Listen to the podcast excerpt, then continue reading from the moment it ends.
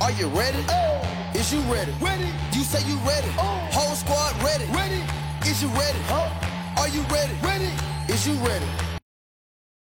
Hello，大家好，这里是 Real，欢迎大家收听最新一期的群英基地，一个属于亚特兰大老鹰球迷的中文播客节目。今天我们继续是来球场单元，来到第二十三期，也是位于美国中部科罗拉多州的丹佛掘金的主场。那么这个主场呢，现在啊是叫做 Ball Arena，可能也是因为没有找到这个比较适合的赞助商的原因。那么关于科罗拉多州啊，其实这一个州呢，也是一个非常知名的滑雪圣地。我在来美国之前呢，一听到科罗拉多州，其实我想到的是一所学校啊，应该是科罗拉多大学博尔德分校 （University of Colorado Boulder）。那么我当年好像也是申请了这一个学校。我其实，在后来也是有机会到这个丹佛旅游，包括到这个博尔德旅游的时候。看过这个他们的校园呢，呃，感觉呢跟我印象中的其实还是不太一样的。但是我们这一期节目就一起来好好聊一聊这一个州这一座城市。那么首先第一印象呢，我感觉这个东西也是最近这几年被大家提的比较多的。当然可能是因为掘金的战绩比较好，对吧？包括这个约基奇很有可能三连 A V 呃三连 M V P 的这一个表现，让大家。对丹佛对掘金有了更多的一个关注度。如果你要我猜的话，我是觉得约老师可能是三连 MVP。不过这个就是另外的一个话题了。所以呢，关于这个掘金的讨论多了之后呢，很多人会提到他们的所谓的高原主场的一个优势。那么这一点呢，我自己是没什么感觉的。就是我到丹佛应该也应该是去了三次左右吧。然后我每次去呢，我都。并没有感觉这个有任何的高原反应，就是我之前在国内呢，我有去过云南的那个玉龙雪山，我在那里我是感觉有这个有一点点这个高原的反应，但是呢，我在丹佛这里我自己是没有这个感觉的，但是我也不知道说其他人到这里是不是有这个感觉，所以呢，至少从我自己的观点来说啊，就说球员客场球员。来到掘金这里打比赛，然后因为这个高原反应，然后状态不是很好，这一点我可能并不会认同这一点。那么除了这个以外呢，科罗拉多州其实也是跟犹他州一样啊，也是一个非常适合滑雪的地方，甚至说全美国排名第一的这个滑雪圣地啊，可能就是科罗拉多州，特别是呢，在这个博尔德。这一个地方是滑雪的感觉是更加强烈一点的。那么我自己对丹佛这个城市的第一印象呢，首先就是机场离这个市中心挺远的。虽然它这个机场是有提供非常便捷的这个小火车啊，这可以一直到市中心，但是呢，这一段距离也是四十多、五十多分钟。其实我之前有分析过，也不是分析过，之前我有听到别人对。老鹰赛程的一个分析啊，因为我们这个赛季呢，我记得应该是先打爵士嘛，然后第二天背靠背打丹佛，然后有一个老鹰的播客他就说，就说从球场，就是从爵士的球场结束，然后到机场，然后飞到丹佛，从丹佛的。机场，然后到丹佛市中心，他觉得这一段额外的一个小时左右的路程，其实也是一个影响球队体能的一个因素。那么这一点就比较特别了，因为你像其他城市的球场，对吧？它可能机场离球馆或者说离球队下榻的酒店可能就二十来分钟，但是呢，丹佛这个呢，可能这个时间就是一个小时。那么这个至不至于成为？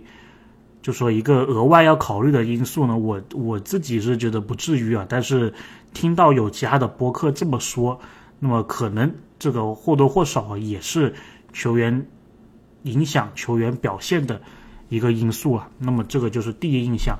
那么第二印象呢，就是我觉得丹佛的市中心其实是挺漂亮的，它有一条街叫做 Sixteen Street，就十六街，这一条街的设计呢。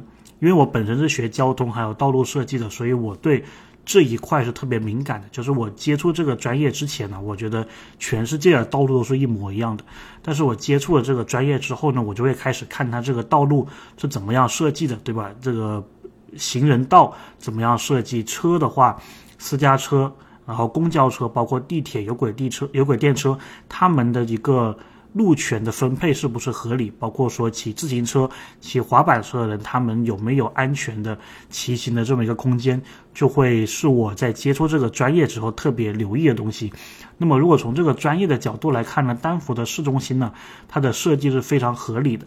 首先呢，就是我刚刚说的这个十六街啊，它其实人行道还有这个汽车道，它的差别并没有很大。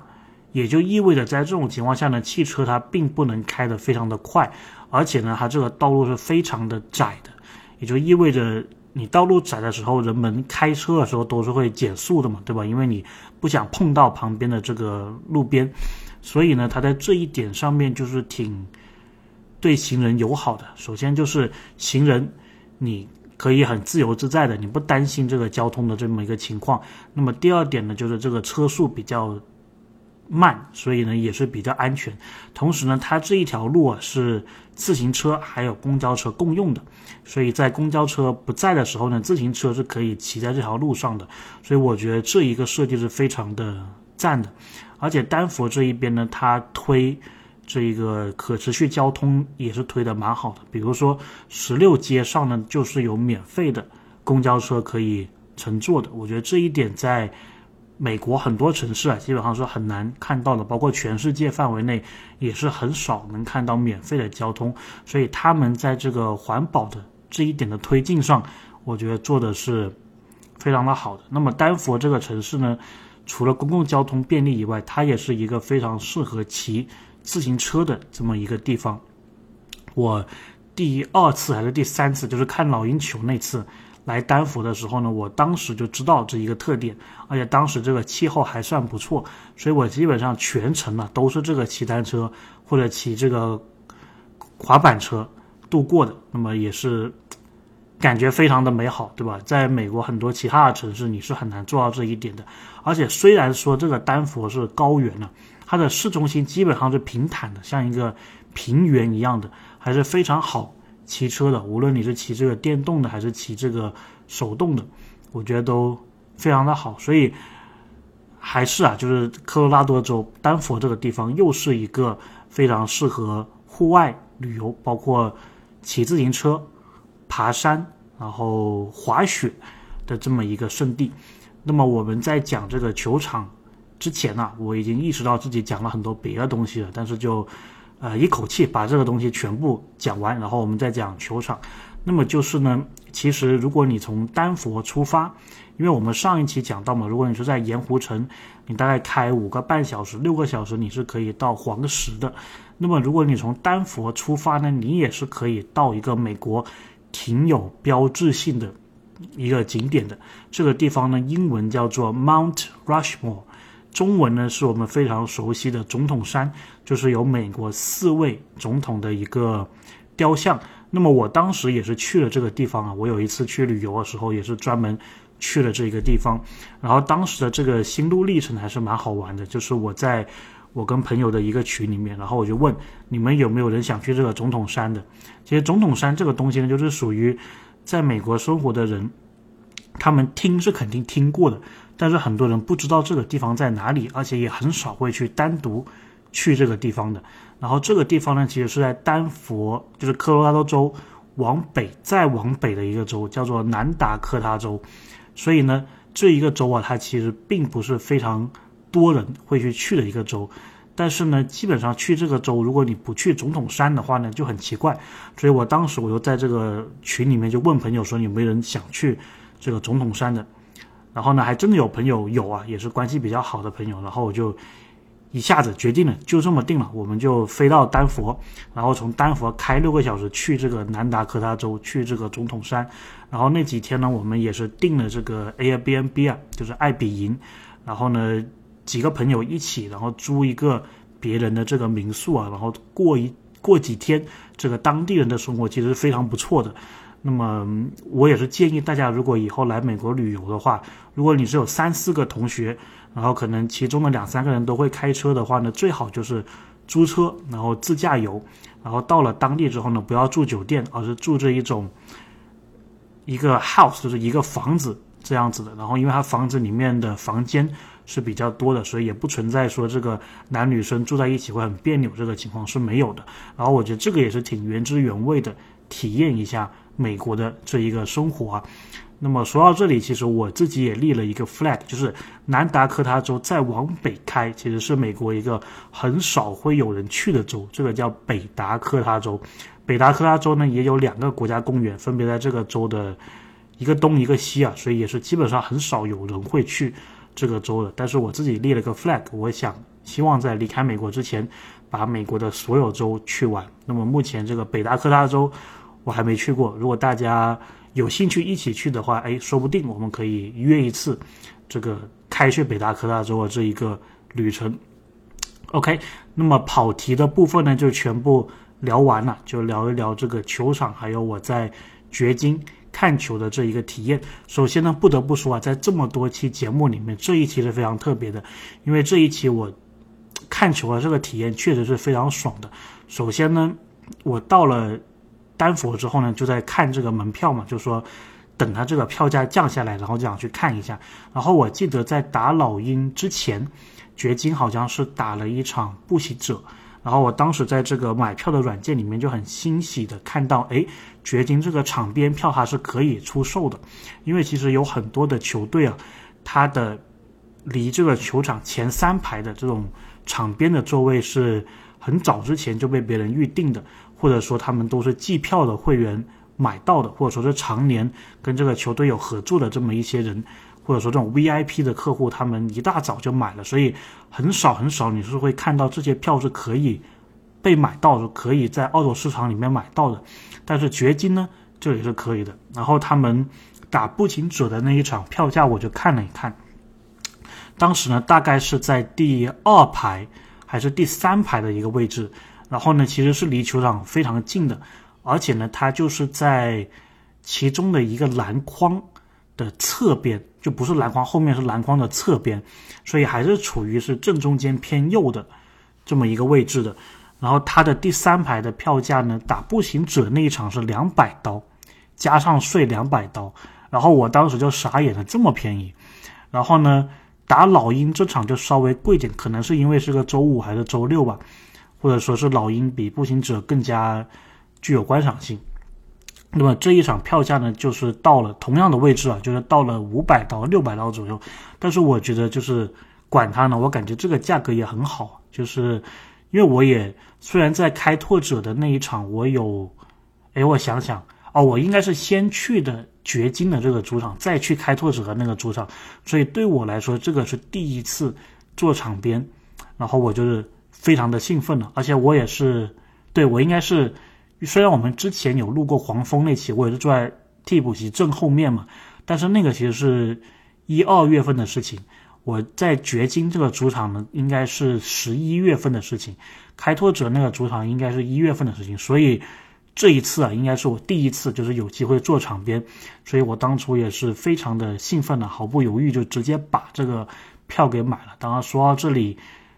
如果大家在美国生活久了之后呢，发现其实信用卡并不是个好东西，因为它会给你非常高的额度，所以有时你可能没想过之后能不能及时还款，但是你看到这种哎六百刀做第一排，甚至说两百刀做第一排这种很好的折扣的时候，你也就是会直接去买了，所以。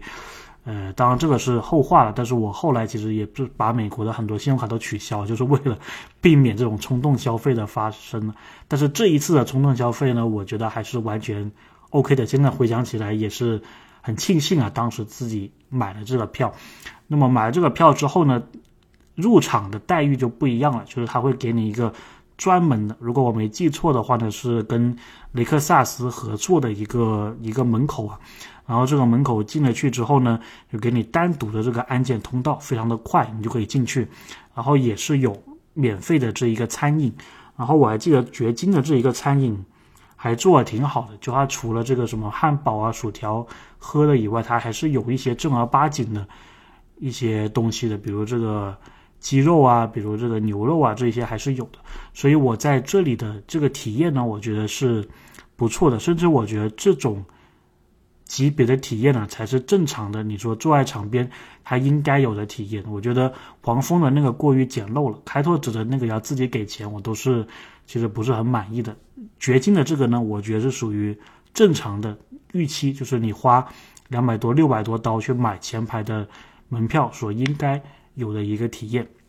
所以呢，我也是很很早的就入场了，然后呢，当时也是有机会做这个。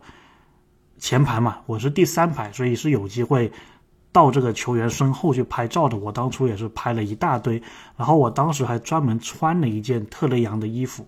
就这件衣服是怎么来的呢？它是一件白色的衣服，然后当初是在老鹰的主场商店买特雷杨的缺氧问，就他的签名鞋的时候送的一个限量版的 T 恤。所以呢，我当初觉得应该这个 T 恤我穿在球场那里，然后在那。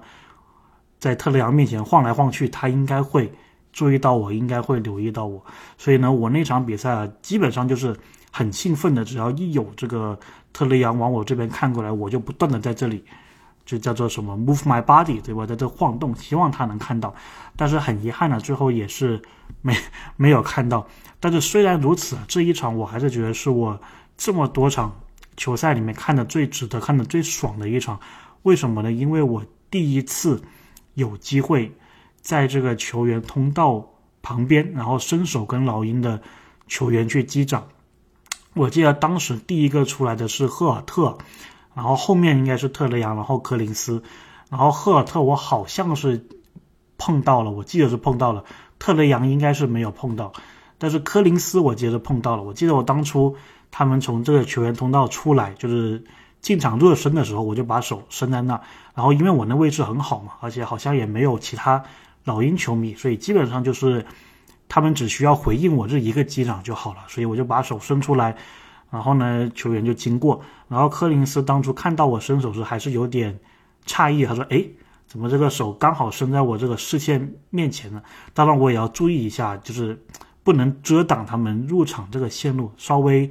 高一点或者稍微侧一点，其实应该是更好的。但是不管怎么说，我还是跟柯林斯击到掌了，然后应该也是跟加列纳利还有博格丹击到掌了。所以那一刻啊，真的是我作为老鹰球迷的就当下的一个巅峰。我记得我当时也是发这个朋友圈呢，就说感觉看了这么多场球，其实都不是很必要，只需要看这一场就够了。就是我达到了作为老鹰球迷最极极致的一个体验了。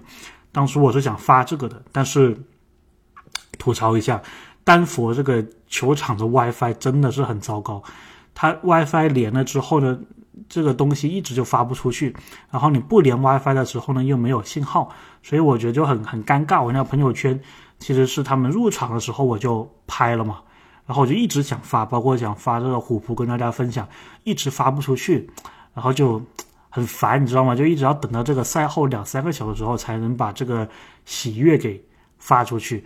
然后那场比赛呢，老鹰是输了，所以那个喜悦感就差了不少。所以这点呢，必须是要吐槽一下。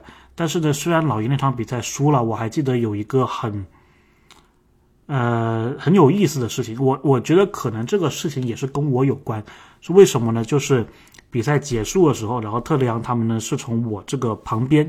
经过的，然后我也是一大早的，就是比赛还没结束，我知道他们要经过的时候呢，我就抢在这个人群位置的前面了，然后我就跟每个老鹰球员我就讲说，heads up，don't give up，就说抬起头不要放弃。那么呢，每个球员我都讲啊，然后特雷杨我也讲了，其他球员我也讲了。然后呢，在那一场比赛之后，大家事后可以去看这个特雷杨的 Instagram 或者是这个推特。他就是发了一张照片，然后那个照片下面呢，就是写着 “Heads up, don't give up”，就是我当初跟他们讲的这一句话。所以我也不知道是不是因为他听到了我这一句话，然后把这句话放到社交媒体里面。但是当初给我的那个感觉就好像哇，这个体验太棒了。那么我之前有这种体验呢，就是所罗门希尔在 Instagram 上面有跟我互动啊。除了这个以外，其实我之前跟老鹰球员是没有什么互动的。所以呢，不得不说这一场比赛确实是我作为老鹰球迷当时的一个巅峰啊。当然，我觉得后面从球迷做到记者，然后采访到老鹰的球员，这个可能是另外一个巅峰。在那，但是在那之前，就我买票进场的这种巅巅峰，我觉得应该就在当时的这个掘金的主场。所以，我对这个地方啊印象也是非常的好的，包括也有很多好朋友，对吧？跟我一起去总统山的那些。好朋友，他们也是在丹佛这个地方，所以我自己也是希望啊，以后有机会还是多多去丹佛玩一玩。我自己是不怎么喜欢滑雪，但是但是我也滑过，所以哎，说不定下一次来丹佛的时候挑战一下滑雪这个项目。那么丹佛也给了我非常美好的一个回忆啊，所以呃，预测一下今年总冠军，我是希望约老师对吧？我们这个博格丹的。同胞，博格丹的好队友能够首先三连 MVP，然后我也希望掘金啊，他能够哎，要不要冲击一下总决赛拿一个总冠军？这个会是我自己的一个预测吧。毕竟丹佛给我这么美好的一个体验，我也希望他们今天能呃今年能够如愿。OK，这一期我们就讲这么多，下一期呢我们会讲鹈鹕的这一个主场。那么鹈鹕主场讲完之后呢，老鹰应该就会迎来一波这个主场的赛程，直到我们再去讲后面的球队，包括是热火的主场、奇才主场、马刺主场、森林狼主场、凯尔特人主场，还有一个神秘的球场，那我们就留到最后再讲。OK，那么这一期到这里，希望大家喜欢今天的节目，我们下期再见。